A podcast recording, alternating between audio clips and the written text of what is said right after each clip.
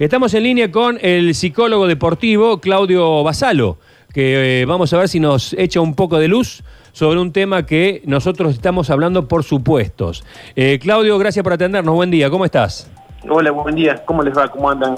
Bueno, eh, haciendo un trabajito de investigación que no cuesta nada, pero vale la pena hacerlo, apoyado por un ingeniero muy, muy, muy hábil en matemáticas, que tampoco es que hay que ser una lumbrera, pero hemos llegado a la conclusión certificada de que más del 42%, por- desde que empezó el campeonato, los visitantes han ganado más del 42% y los locales el 29%, y esto se repite en ligas europeas, en las cuales locales y empates están, eh, locales y visitantes están o empatados o hay una diferencia en favor de los visitantes.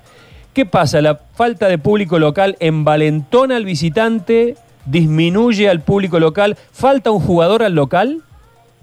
Y eh, podría ser ese título, ¿no? Como que queda bien, digamos, y, y- es apropiado, digamos, el efecto de audiencia, técnicamente, digamos, se lo tenemos que explicar técnicamente, el efecto de audiencia eh, influye mucho sobre el rendimiento, digamos, genera más estrés, genera más impacto, y usualmente el estrés deteriora el rendimiento, sobre todo en deportistas juveniles, porque acá en este torneo se están dando dos cosas importantes.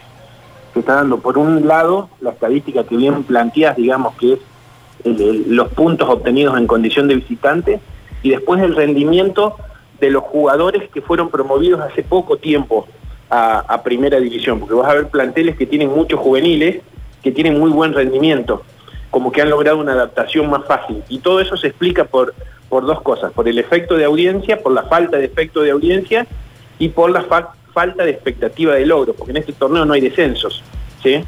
Entonces Claro. también son, es otra situación que influye mucho y ha- hace que se juegue con menos preocupación. Entonces son dos, dos temas importantes, digamos, falta público y no hay descensos. Bueno, eso hace que, que, que se dé fácil y vas a encontrar que hay jugadores que de pronto le costaba la adaptación competitiva y que vos lo ves en este torneo y decís, che, mira qué bien que juega, por algo lo esperaron eh, o, o- que rápido maduró. Bueno, después hay que verlo cuando se sometan al estrés de nuevo, cómo rinden, digamos. Claro. Eh, nosotros decimos siempre que el público local favorece a- al equipo, por supuesto, dueño de casa.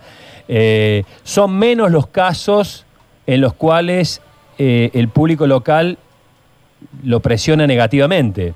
Lo hay, pero en menor medida. Claro, lo- favorece siempre y cuando la media de edad del equipo, es decir, el nivel de maduración emocional del equipo, eh, esté por encima del promedio y que haya un buen nivel de dominio técnico. Es decir, si tenés un par de jugadores grandes que sepan manejar los tiempos y aprovechar ese envión de energía que te da el público a favor y, y traducirlo en, en jugadas correctas, perfecto. Ahora, si vos tenés todos jóvenes, muy probablemente rindan mejor de visitante que de local. Recordemos, Sergio y Claudio, que esto del público local solamente se da en Argentina, ¿no? Porque en otros tiempos aquí teníamos público visitante y público Claro. local y me imagino que da- también debe pesar esto del conocimiento de la cancha, el sentirse como en casa. Claro, ¿no? cosa que no está pasando ahora. Cosa que no está pasando ahora, sí, sí.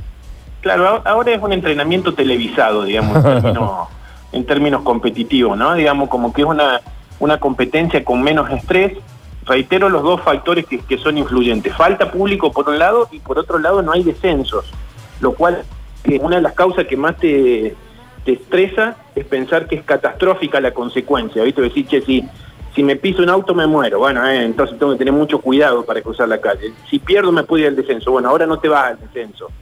Entonces, como que las consecuencias son menos catastróficas, ¿sí? Claudio, hecho, y cuando hay público, cuando Sí. hay público, en la mayoría de los casos, lo que planteaba Sergio, en la mayoría de los casos favorece siempre al local o hay veces que ese público se puede volver en contra, digamos, fuer- ser una presión que sí, te mata. Siempre y, cuando, siempre y cuando vos tengas jugadores maduros que sepan manejar los tiempos y sepan tener buena comunicación dentro del equipo. Desde ahí la hinchada le aporta mucha energía y eso es muy importante. Ahora, esa energía cuando no se traduce en una ventaja deportiva se transforma en una presión y por eso los jugadores maduros son importantes para manejar el tiempo, para tomar decisiones correctas, para saber dar el pase para atrás y no apurarse a tirar el pelotazo siguiendo el envión de la hinchada, ¿sí? Por eso todos los planteles necesitan un mix de jóvenes que le dan mucha energía y de jugadores maduros que le dan paciencia, mesura y decisiones de calidad, digamos. Claro, por, por un lado la presión y por el otro lado puede ser incentivo, ¿no? Que por ahí te griten en contra, vos tenés todo un estadio gritándote en contra, eh, puede ser un incentivo. Sí, y, y sobre todo para los más grandes, digamos, cuando a los más grandes le gritás en contra, los motivás. Yo me acuerdo cuando empecé hace mucho tiempo en esto, eh, en una entrevista que le supe hacer a, a Walter Garrone, estamos hablando de otro deporte, ¿no? Pero Walter Garrone me decía, ¿sabes el placer que me da cuando yo voy a una cancha de visitante y estamos haciendo el calentamiento y lo insultan a Marcelo? Hacía referencia a Marcelo Milanesio.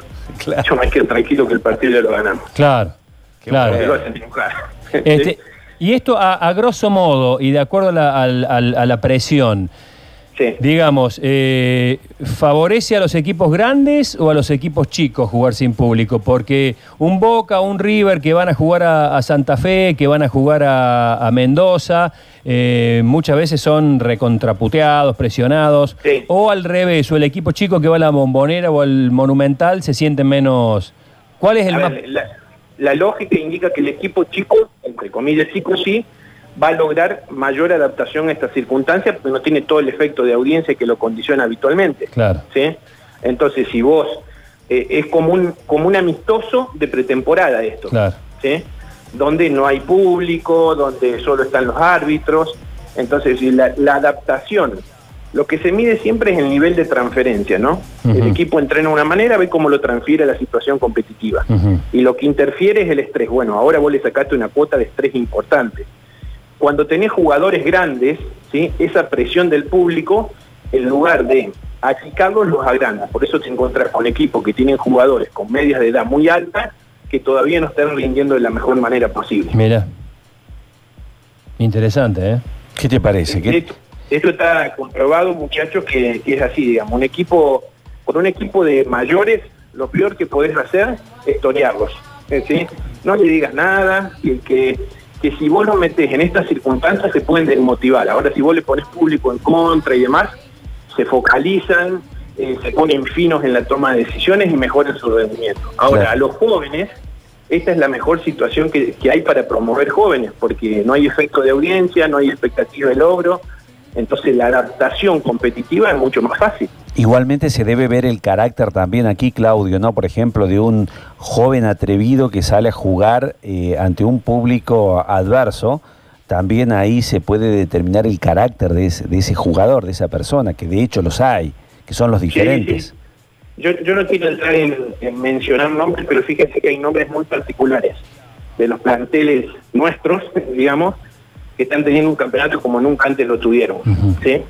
Encuentren ustedes el nombre, eh, pero, pero es muy evidente de jugadores que sí, "Che, lo, lo estaban aguantando este jugador y ahora lo están rompiendo. ¿sí?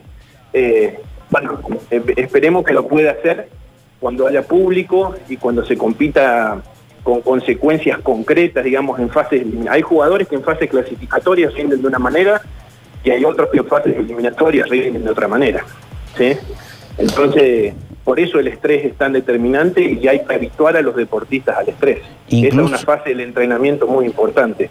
Hay equipos que cuando tienen que jugar, eh, hay, hay jugadores que entrenan bien y hay jugadores que compiten bien. Y hay jugadores que compiten bien en la fase regular y hay otros que compiten bien en, en la fase eliminatoria. Y bueno, todo eso tiene que ver con cómo se adaptan al estrés. Incluso escuché por ahí, Claudio, a lo mejor vos podés echarnos también un poquito de luz, de que hay jugadores que son muy buenos en los entrenamientos, son excelentes. Y que después Sí, en la sí. cancha es otra la historia. Y entonces vos decís, pero ¿por qué insiste te- este técnico con determinado jugador? Porque en el entrenamiento la rompe. Claro, claro. Bueno, ustedes fíjense lo que le pasó. Eh, y no, no estoy diciendo que este un- esto es, es opinión, no es comentario científico, digamos, ¿no? Pero fíjense lo que decían todos los compañeros de Boca de Bebelo cuando estaba en Boca, ¿no? ¿Sí? Que era el mejor de todo. Y después no terminó por diferentes motivos de adaptarse a la situación competitiva, digamos. Nunca jugó en competencia como en entrenamiento. Sí, sí, sí. Y hay otros jugadores que son los más grandes sobre todo, que no entrenan del todo bien, pero cuando tienen que competir, vos sabés que compiten bien. Claro. Bueno, esos son los dos estilos de jugadores, el que Claro. entrena bien y el que compite bien. El Los buenos, buenos, son los que entrenan bien y que compiten bien. Claro, y esos son los pocos. El famoso que la rompe en el entrenamiento y la famosa frase de Bianchi que decía, Riquelme entrena jugando. Riquelme Claro, entrena en los partidos. No esperen que Riquelme se mate en un entrenamiento porque Riquelme empieza el torneo a media máquina y termina eh, en estado físico por su estilo de juego. ¿No es cierto que Claro, que- poco en los entrenamientos, pero vos sabías que en el partido tenía un nivel de transferencia altísimo. Claro, claro. En cambio, equipos como River, vos te das cuenta que mejoran las capacidades porque el entrenamiento es muy intenso. ¿sí? La mayoría de los equipos con cultura de alto rendimiento entrenan muy duro. Entonces, cuando van a competir, la transferencia es alta porque a veces resulta más fácil competir que entrenar. Claro. Por más Eh, que suene raro. y sí, y sí, suena raro, pero bueno, es la nueva realidad a la que nos estamos eh, enfrentando. Gracias, licenciado Basalo, que tenga buen día, ha sido muy Un gusto. útil. Saludos.